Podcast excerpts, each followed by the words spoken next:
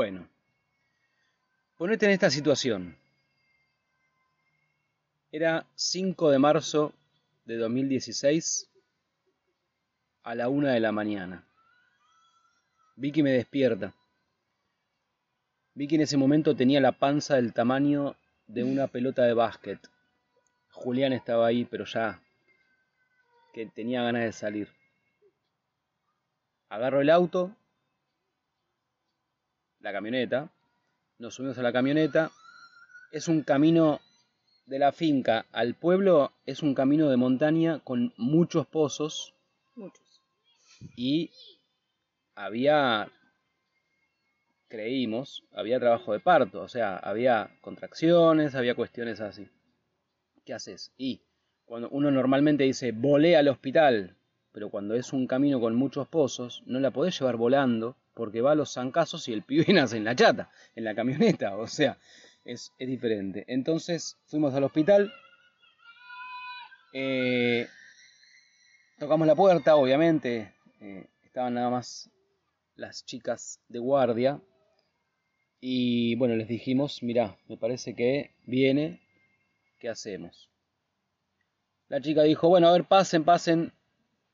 Hizo dos o tres cosas, midió los latidos, hizo todo eso. Y dijo, no, chicos, todavía no es, todavía no es. Lo que yo te estoy contando, ponele que no fue el mejor trato del mundo. La verdad que esa chica tenía muchas ganas de que nos vayamos. No tenía ganas de atendernos. Y así empezó la cuestión en el hospital. Pero a todo esto, ¿por qué estábamos en el hospital? Porque nosotros queríamos tener un parto en casa. Queríamos que Juli nazca en nuestra casa.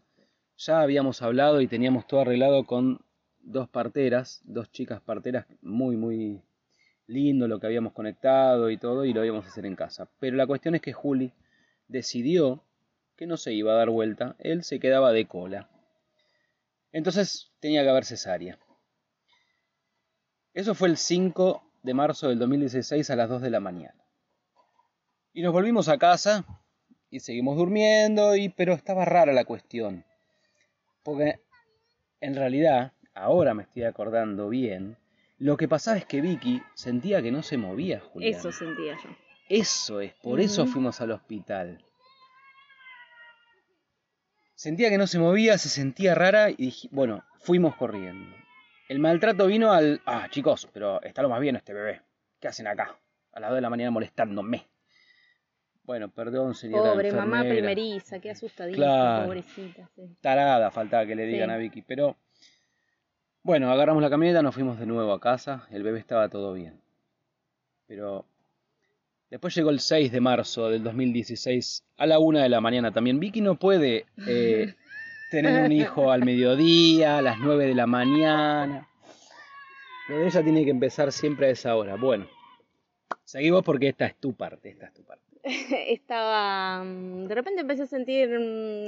Ahí dije, esto, estos son contracciones. Todo el mundo me, iba a decir, me decía, cuando sean contracciones, vos te vas a dar cuenta de sí, eh, te das cuenta. Eh, empecé con contracciones, tipo de las 12 en realidad.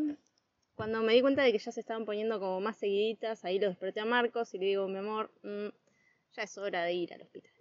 Y imagínate, era el segundo día que le decía eso, en realidad. o sea, el día anterior fue por miedo, este día era por certeza de que ah, ya se viene. Entonces, bueno, agarramos, preparamos el bolso que yo no lo había preparado. Yo estaba en la semana 37 y yo confiaba de que iba a llegar a semana. Yo confiaba que iba a tener el parto en casa porque Julián se iba a dar vuelta, entonces que iba a tener tiempo de arreglar todo. Bueno, no tenía el bolso preparado, así que yo entre contracción y contracción le iba diciendo a Marcos qué era lo que tenía que, que poner en el bolso. Nos olvidamos la mitad de las cosas, por supuesto, pero bueno. Eh, llegamos al hospital, me miraron con una cara, la, esa- la enfermera y qué sé yo, me miraron con una cara de que otra vez esta boluda acá, bueno. Cuando entro, ahí se dieron cuenta de que esta vez iba en, iba en serio. Y eh, me empezaron a preparar para una cesárea. La cesárea era lo que a mí más me daba miedo de todo eso, o sea, de todas las opciones que podían haber en el parto, era la que más me daba miedo eh, que me corten, después todo el posparto, todo eso me daba, me daba terror, me daba miedo. Todas las yo no entendía a las mujeres que pedían cesárea, no sé, era como que no, no, no, esa es la peor opción. Bueno, de repente me estaban preparando para la cesárea. con muy poco amor, muy poco amor. Lo de la violencia obstétrica estuvo ahí bien presente. La manera en que me, de que me agarraban, era una cosa. Yo era una cosa que a la que le tenía que sacar el pibe. Eso, era eso. Eh, y a todo esto Marcos lo mandaban a comprar cosas, porque nos faltaban cosas. Entonces a Marcos lo mandaron a la farmacia, todo esto a la 1 o 2 de la mañana, a la farmacia de turno, lo que había, lo que podía conseguir, todo eso. Entonces yo estaba sola, ahí asustada, con coso, bueno, me pusieron la anestesia. Eh, a todo esto, cuando íbamos camino al hospital, yo me acuerdo de que en ese momento llamé a, una de las dos chicas en las que confiábamos, porque eran las parteras que sabían y todo, y que nos supuestamente nos iban a acompañar en todo el proceso. A ver, éramos padres, mamá y papá primerizos. Juli es el primer hijo que, tenemos. Eh, no teníamos idea, como todo mamá y papá primerizo, por más que tengan toda la, eh, qué sé yo, la intelectualización de lo que un hijo respecta, no teníamos idea de lo que venía. Entonces la llamé para su compañía, su palabra de no sé qué y que venga al hospital, porque ellas acompañan también en el hospital. Eh, y la respuesta fue, con una voz de dormida que me la acuerdo hasta hoy, la respuesta fue, ah, qué bueno chicos, bueno, avísenme cuando ya esté, a ver cómo les fue. En ese momento me sentí muy solo, muy solo. Y ahí es como empezó el, peor momento, digamos, de lo maravilloso que venía. Y entonces cuando, bueno, eso, estaba cosa, ya me dieron anestesia, me prepararon, bueno, acostate, bla, bla, bla, qué sé yo. Eh, hacen todo el proceso, la cesárea, me ataron los brazos, así un frío tremendo. Mirando para arriba, justo arriba, la lámpara de arriba no tuvieron mejor idea. Los diseñadores del hospital, gracias. Eh, la lámpara de arriba era como con metal, entonces, y era cóncavo, entonces yo me veía, me veía toda abierta. O sea, esa telita que te ponen para el otro lado, bueno, yo me veía toda abierta. Me agarró como una cosa, pero no me puedo ir ahora, decía yo, no me puedo desmayar ahora porque... Entonces, lo sacaron a Juli, no me lo mostraron, se lo llevaron al toque, así, rapidísimo yo estaba rogando, fueron los minutos más largos de mi vida, eso de hasta que me cosieron y que lo pude agarrar, porque para mí, yo tenía toda una expectativa del parto. Quizás ahí estuve mal, ahora, ahora que, después de haber vivido más cosas respecto de las expectativas y eso, yo tenía muchas expectativas respecto del parto, había leído un montón de cosas de parto respetado, de lo importante que es la primera hora entre la mamá y el bebé, eh, de lo importante que es que tome la teta desde el momento uno, de, todo eso. Bueno, ninguna de mis expectativas se cumplió. Yo ahí no entendía nada. Para mí, mi cerebro estaba en otro lado. Yo no podía pensar, no podía, no, no, no tenía razonamiento así lógico. Sino que, sé, estaba ahí, me llevaban, me traían, qué sé yo. Entonces, bueno, lo que agarraron, me, me, me dieron, me, o sea, trajeron al bebé, se lo dieron a mi mamá, a mi mamá. Ahora todo esto. Yo o sea, yendo para ahí, eh, le avisamos a mi mamá, che, mira, ya estamos, ya estoy eh, en, trabajo de parto, bueno, ya viene eh, Juli. Mi mamá se vino, ella vive en un pueblo cercano donde yo vivía, se vino desde ese lugar a la, hora esa, a la madrugada, estaba ahí, dije, qué buena onda, está acá qué sé yo. Pero la cuestión con mi mamá es que ella tomó el puesto como para cuidarme ella. Entonces, lo mandó, bueno, sí, lo mandó a Marcos a comprarle un cafecito y ella lo agarró a Juli. Y yo estaba ahí, cortada, eh, cagada de miedo, eh, confundida, completamente confundida, no entendía nada, yo no entendía nada. Mi mamá con el bebé y todo el mundo me decía que no hable porque me iba a llenar de gases. Y yo lo que quería era que estuviera Marcos y tener a UPA mi bebé. Y mi automático hacía que yo no dijera nada, o sea, no, o sea ni usar unas palabras para, para que no me importaran los gases. Eh, yo me quedé callado un rato, hasta que mi mamá, bueno, me dio el bebé, lo tuve ahí, ahí decidí que no lo iba a soltar más, que a mi bebé. Eh, y bueno, y ahí empezó toda una gran aventura, porque bueno, ahora todo eso era el parto, y de repente dije, con razón, las parteras me hablaban todo el tiempo del perperio. Ah, claro, acá empieza todo un mundo nuevo. Yo me acuerdo que cuando, en el momento, en el tiempo que estábamos en el hospital, eh, a las 4 y 17 de la mañana escuché el llanto de mi Mi primer hijo. Y de ahí se lo llevaron a un cuartito muy chiquitito, eh, bueno, todo calentito, no sé qué nombre tendrá eso en el hospital. Y yo llegué porque con Vicky ya habíamos decidido que a nuestros hijos, a nuestro hijo en ese momento, no lo íbamos a vacunar, que nosotros lo tratamos con homeopatía desde, le- le- bueno, desde el trabajo interior, como hacemos todas nuestras vidas. Eh, y por eso el otro día te hablamos de la salud que logramos gracias a trabajarlo de esa manera. Entonces, la vacuna no era opción para nosotros. Cuando yo entré al cuartito, le estaban sacando la aguja de darle su primera vacuna. Me reenojé con la enfermera y le dije que nosotros no le dábamos vacunas. Y bueno, me hizo firmar un- una autorización, un- una cuestión de responsabilidad y un- bueno, una cuestión. Pero eh, cuento esto porque en ese momento, de repente, cuando yo pensé, antes de que nazca Juli, de que yo ya había superado prácticamente todos mis miedos, de que ya era mucho más seguro que antes, de que un montón de cuestiones, de repente surgió todo junto, otra vez, pero peor que antes, porque ya no se trataba de mí, se trataba de ese quien es 150% responsable de mí, pero es otra personita. Y lo de las vacunas había que era un replanteo constante, estaré haciendo bien, no estaré haciendo bien, qué pasa así, qué pasa así, las, opiniones familiares eh, y todo eso que surge para simplemente desafiarte a ver si vos estás en la certeza o no de lo que estás haciendo. Y, y todo eso existió y todo eso es lo que en ese mismo momento que quería emerger, nosotros sabíamos, yo sabía que tenía que dejar morir para que nazca y perdure el Marcos que yo quiero ser y no el que automáticamente quería emerger. ¿Sí? Eh, bueno, y ahí eh, Vicky te va a seguir contando también de, no solo violencia en lo que ella te contó, sino también, qué sé yo, eh, eso, eso que dice, yo en ese momento de que de repente el Marcos inseguro quiere asomar de vuelta, tenía a una enfermera que había pinchado a mi hijo y que sin, sin mi autorización, por lo tanto me tomó de nene, porque el hombre es el que decide, el nene no decide, alguien tiene que decidir por él. De repente llegaba al cuarto donde estaba Vicky con Juli y encuentro a que mi suegra, que con todo el amor fue a ayudarnos, pero tenía el bebé a UPA y me entró a dar órdenes, que comprame esto, que comprame el otro, que trae esto, trae el otro, y yo pensé, pero ¿por qué yo tengo que hacer todo eso si yo soy el que quiere estar acá cuidando a Vicky con mi hijo? Pero ¿sabes qué hice? Como un nene, me callé la boca y fui a hacer lo que me estaban pidiendo. Y había que comprar esto y el otro y traer las cosas. Eh, te cuento esto para que veas que no es que entras en el camino y entonces ya está. Es todo el tiempo. Todo el tiempo. Y a veces te va a volver a ganar el Sí. automático. ¿Y qué? ¿Y qué?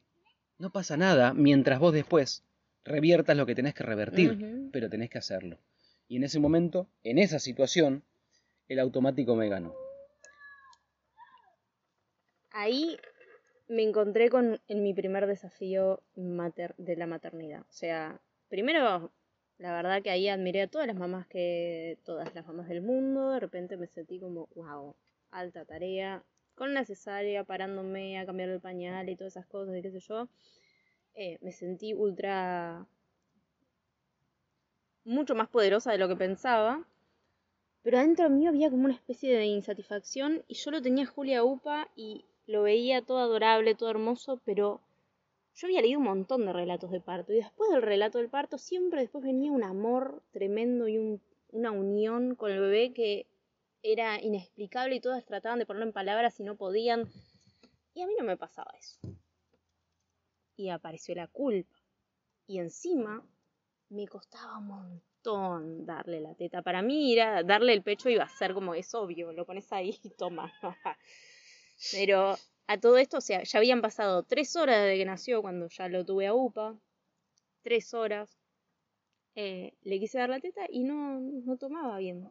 Y venían las enfermeras a verme y venían a apurarme de que si no toma ahora le voy a dar la leche de la mamadera. Entonces en un momento no tomó, agarraron, le dieron la fórmula. Todo era mi peor pesadilla de todo lo, o sea, todo lo que yo no quería un parto, bueno, todo estaba pasando, todo eso, todo. Lo único que había un bebé adorable ahí que yo sabía que era responsable y requería cosas, era muy lindo, muy hermoso, pero tampoco me surgía ese, esa sensación de amor incondicional que hablaban todas las mamás después.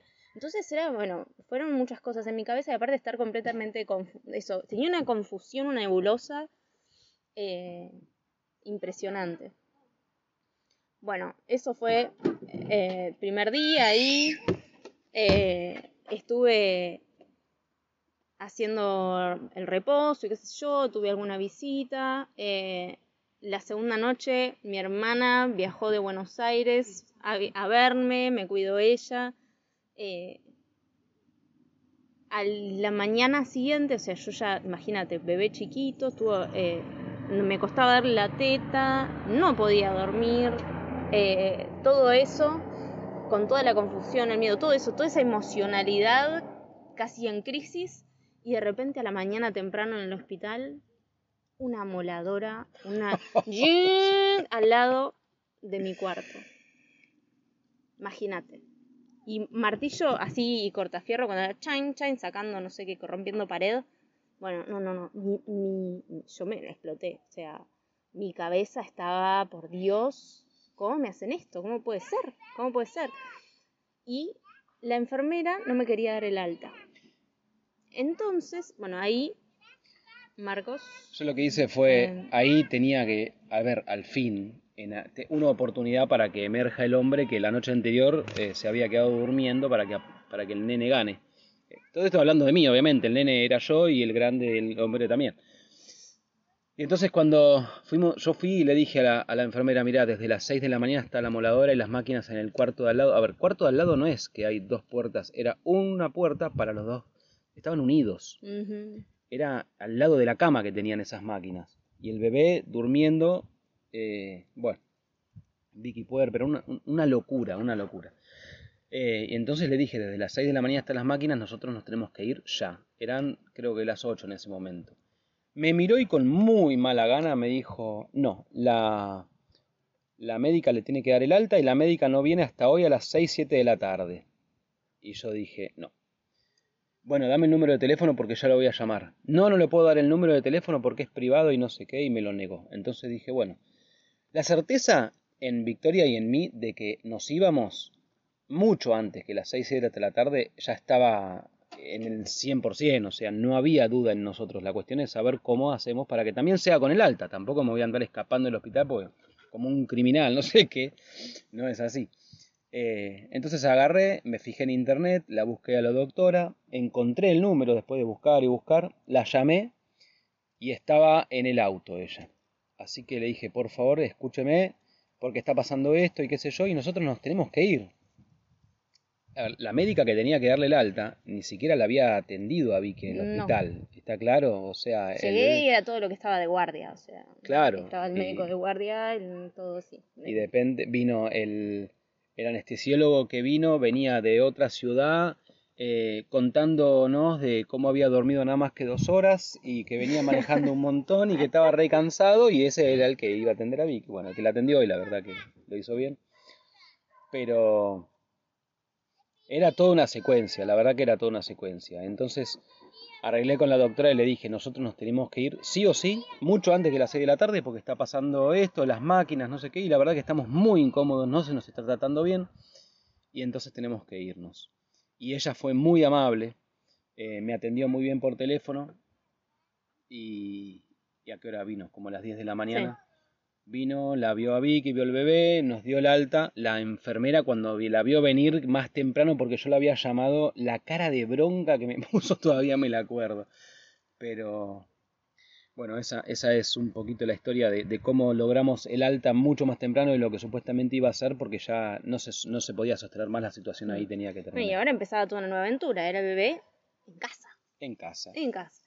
Y toda la cuestión de darle la teta, bueno, lo de, darle la teta, si te lo hago muy, muy cortita la historia, fue un alto desafío.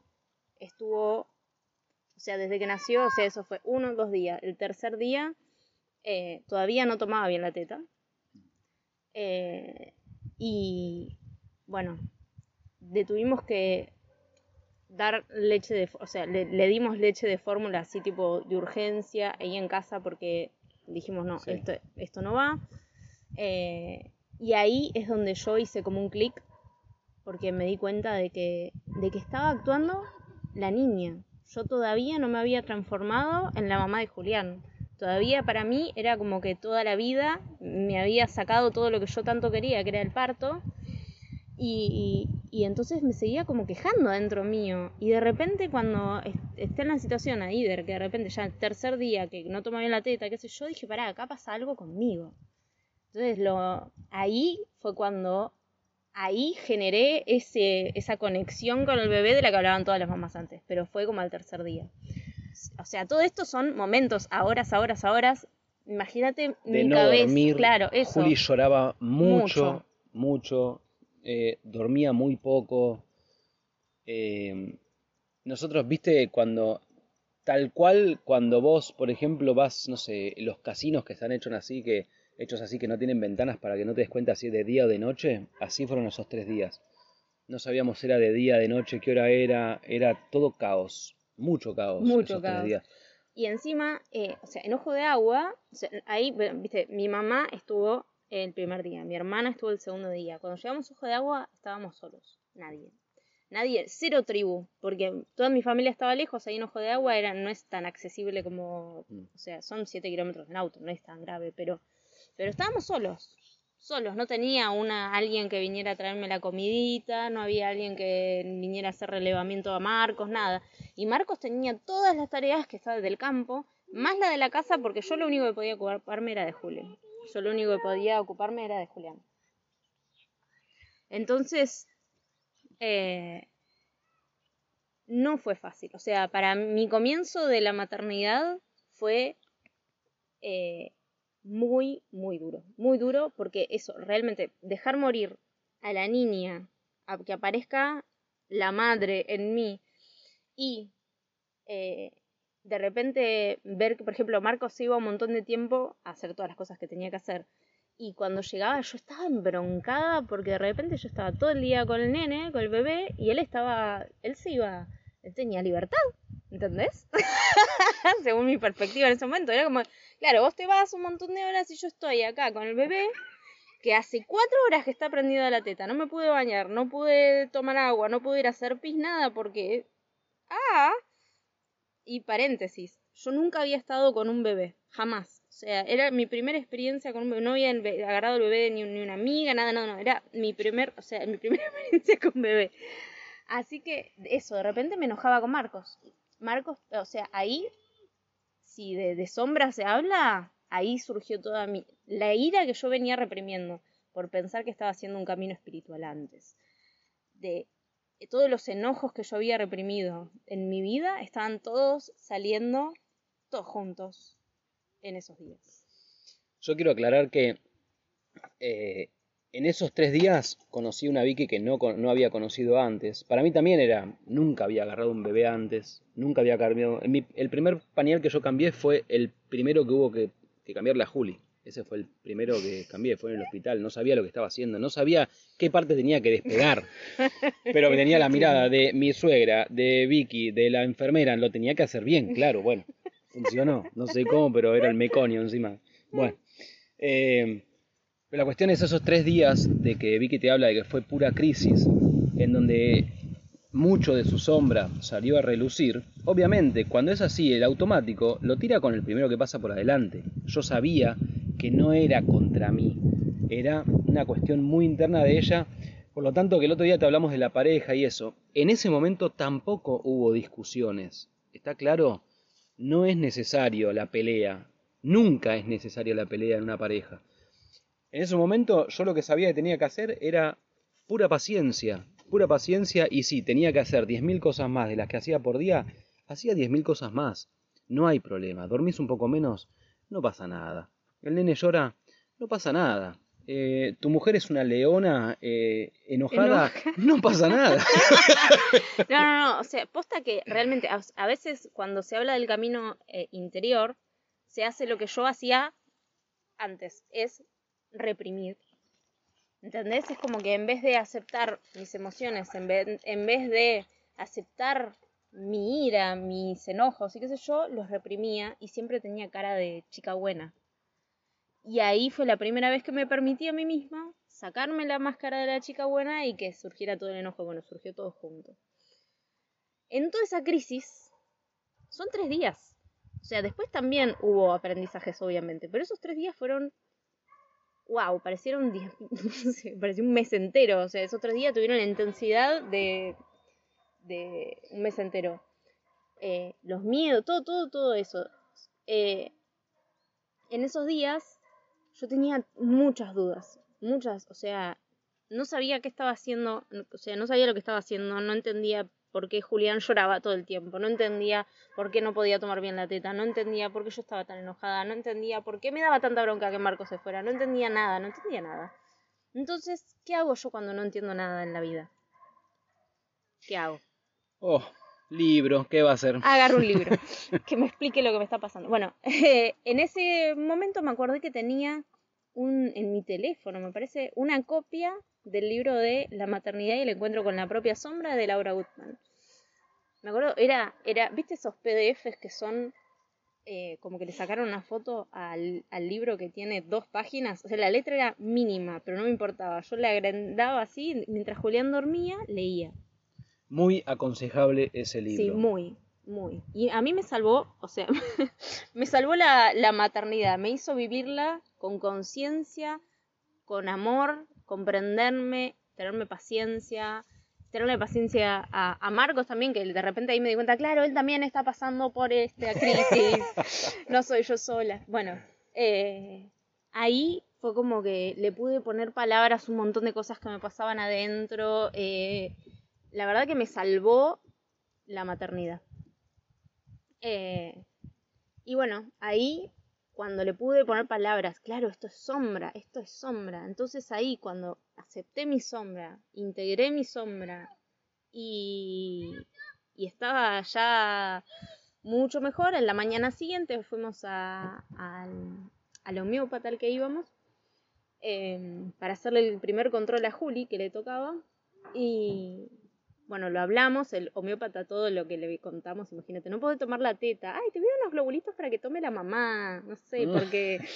Eh, bueno, después de ahí todo se fue acomodando, o sea, después era la vida con un bebé, un bebé recién nacido. Y te repito, que no es que...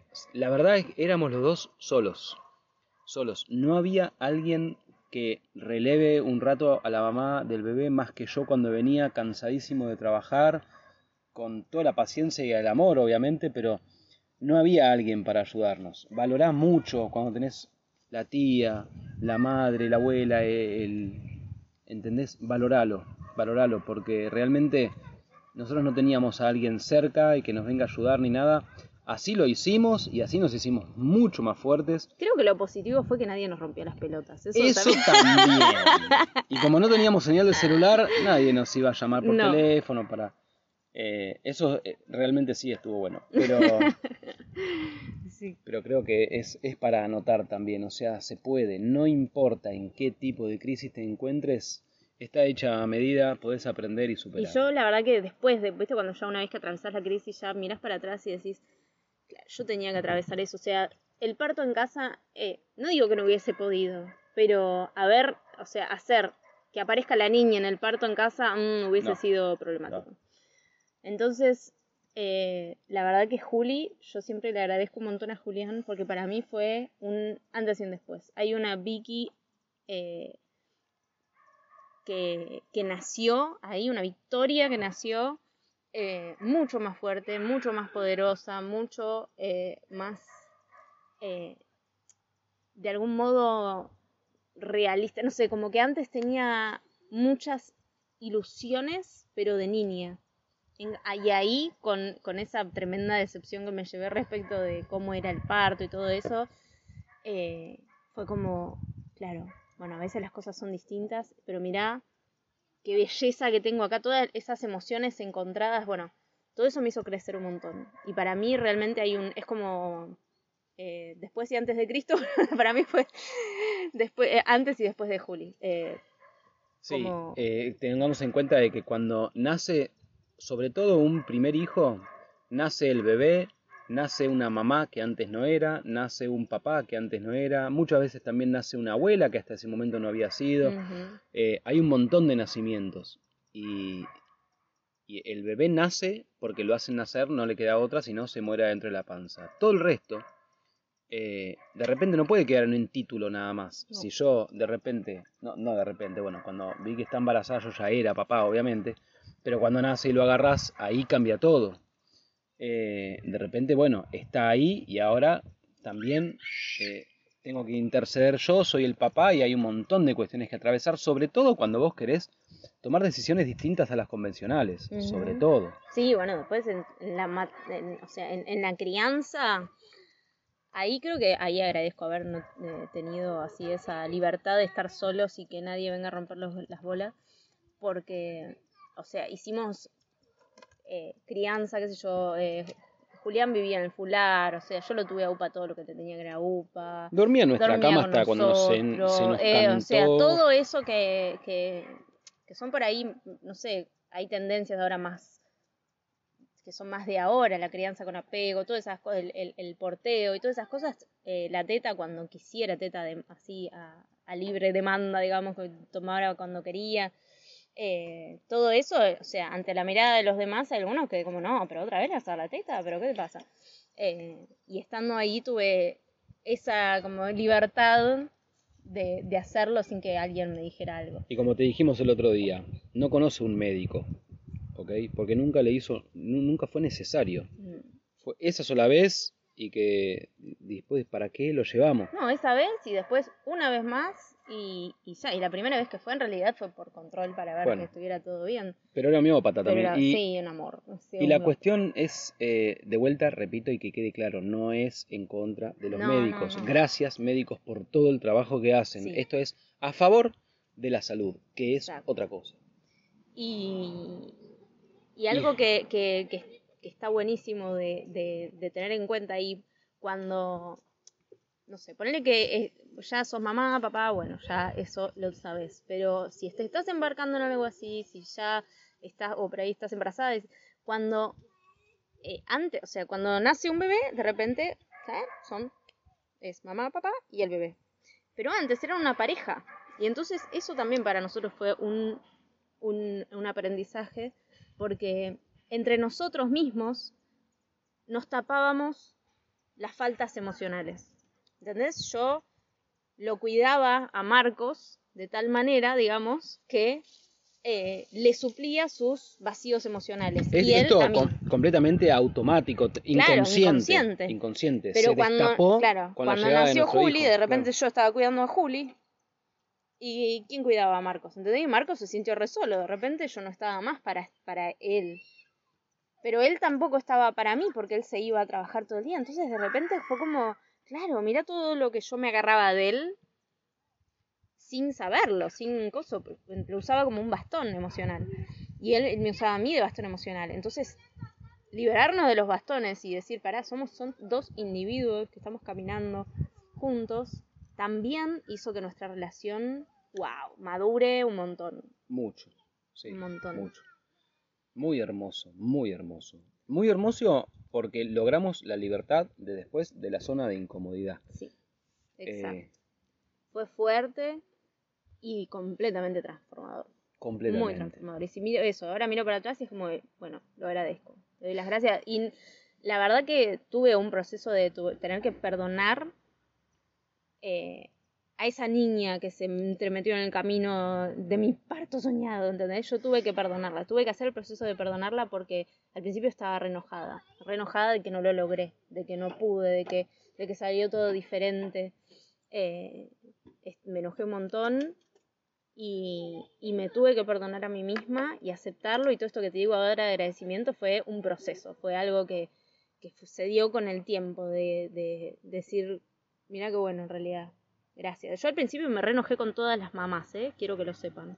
A mí me yo dije, a mí, los primeros tres días eso, a mí me cagaron. Todo el mundo me decía de, mirá, ay, qué sé yo, el bebé, ya después vas a ver que... Y de repente para mí era todo difícil, que no tenía, ¿entendés? Al principio me re enojé, le poner afuera, ahí, todas, me recagaron. ¿Por qué nunca me hablaron de esto? Y en realidad, bueno, entiendo que todas las atraviesan distinto, el parto de Tayel fue completamente diferente, las emociones que tuve después fueron totalmente diferentes, pero también entiendo el poder transformador de la crisis. Ahí fue era completamente necesaria. Yo tenía que atravesar por eso para crecer y darme cuenta de un montón de cosas. Agradece cada crisis en tu vida porque no hay otra mejor oportunidad de crecer y, de ser mejor que antes. La crisis es la oportunidad. Hay que atravesarla. Y yo quería hacer un comentario, qué loco cómo eh, el automático, cuando accionás desde el inconsciente, el, el ego es tan, tan... A ver, si vos le tratás de buscar a veces una lógica, no se la podés encontrar. Es completamente infantil, absurdo, pero cuando Vicky antes te decía em, esto de, a ver, yo quiero el parto en casa, sí o sí, lo voy a lograr y que esto que el otro, y la frustración ante que venía la cesárea, de repente se tenía que recordar a ella misma de que en realidad lo principal era que el bebé fuera sano, sí. de que el bebé nazca y esté bien, eso era lo principal, pero en la estupidez eh, del psiquismo, de querer lograr la expectativa ideal que, se pone ahí uno a veces, eh, te, hace, te hace olvidar o te tenés que recordar a vos mismo de cuál es la prioridad, de por qué lo estás haciendo, de qué es lo que realmente es importante, porque si no, te vas en la pavada. Y esto eh, automáticamente es muy fácil que suceda si no estás ahí presente para... Sí, pensarlo con cualquier tipo de expectativa. En este caso era un parto, pero puede ser de algo que vos querías eh, lograr otra cosa, un viaje, un trabajo, una cantidad de dinero, lo que sea que, querías hacer y no se cumplió. Y uff, o lo que pones en una persona, las expectativas de persona. Yo pensé que tal persona me iba a dar tal cosa y ah, no. Pero son en tus expectativas y ahí eh, cuando pienso en todo el trabajo de aceptar la cesárea fue desde antes, obviamente, yo ya sabía, o sea, está de cola, todavía no se da vuelta, eh, la cesárea va a venir, pero cuando me di cuenta, gracias a una, a una partera, a otra partera ahí de, bueno, de un pueblo cerca, me, me lo puso, me dijo, vos te das cuenta que lo más importante es eh, que él nazca bien, Después de eso no te vas, no te va a importar si lo tuviste por cesárea, por parto, por lo que sea, bla, bla, bla.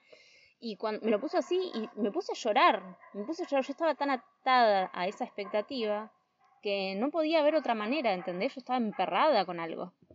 Y, y después también ahí me di cuenta de, de que el parto es solo un momento, es un momento. Y después donde también donde se juega todo es ahí en la crianza en el parto es re importante sí los primeros momentos son importantes pero no tiene que ver con cómo nace sino de cómo estás vos como mamá o vos como papá em, y bueno eh, ay no y re loco porque ah, lo que más me dijo que había algo en mí que trabajar sí algo interno que trabajar en mí eh, que eso me lo estaba mostrando que era un espejo total de algo que tenía que trabajar en mí es que yo cuando nací nací de cola y pesé lo mismo, Julián pesó exactamente lo mismo que yo.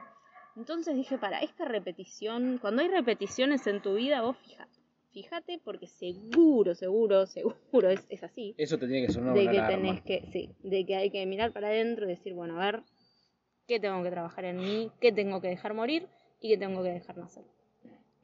Y en esta historia te estamos contando de la primera vez, creo que fue tan fuerte en la que tanto Victoria como yo dejamos morir los niños en nosotros como para que haya lugar y nazca el hombre y nazca la mujer, porque es necesario. Que después el hombre obviamente sigue desarrollándose y la mujer también, sí, pero en algún momento tienen que nacer y si no estás ahí, solo no va a suceder. Bueno, ahí la verdad que me encantaría de que si tienes alguna historia así que nos compartas también tus historias en Instagram, en los comentarios, que nos mandes un mensaje, a ver si capaz que, qué sé yo, también sos mamá y te sentís reflejada o papá o conoces a alguien. Eh, bueno, eso, contanos tus experiencias. Queremos que esto también sea de vuelta. Nos encanta escuchar sus, sus preguntas, sus dudas, sus comentarios, responderles. Eh, es lo que nos apasiona. Nos apasiona compartir todo esto y nos encanta que haya el feedback y de vuelta. Gracias. Nos vemos en la próxima historia.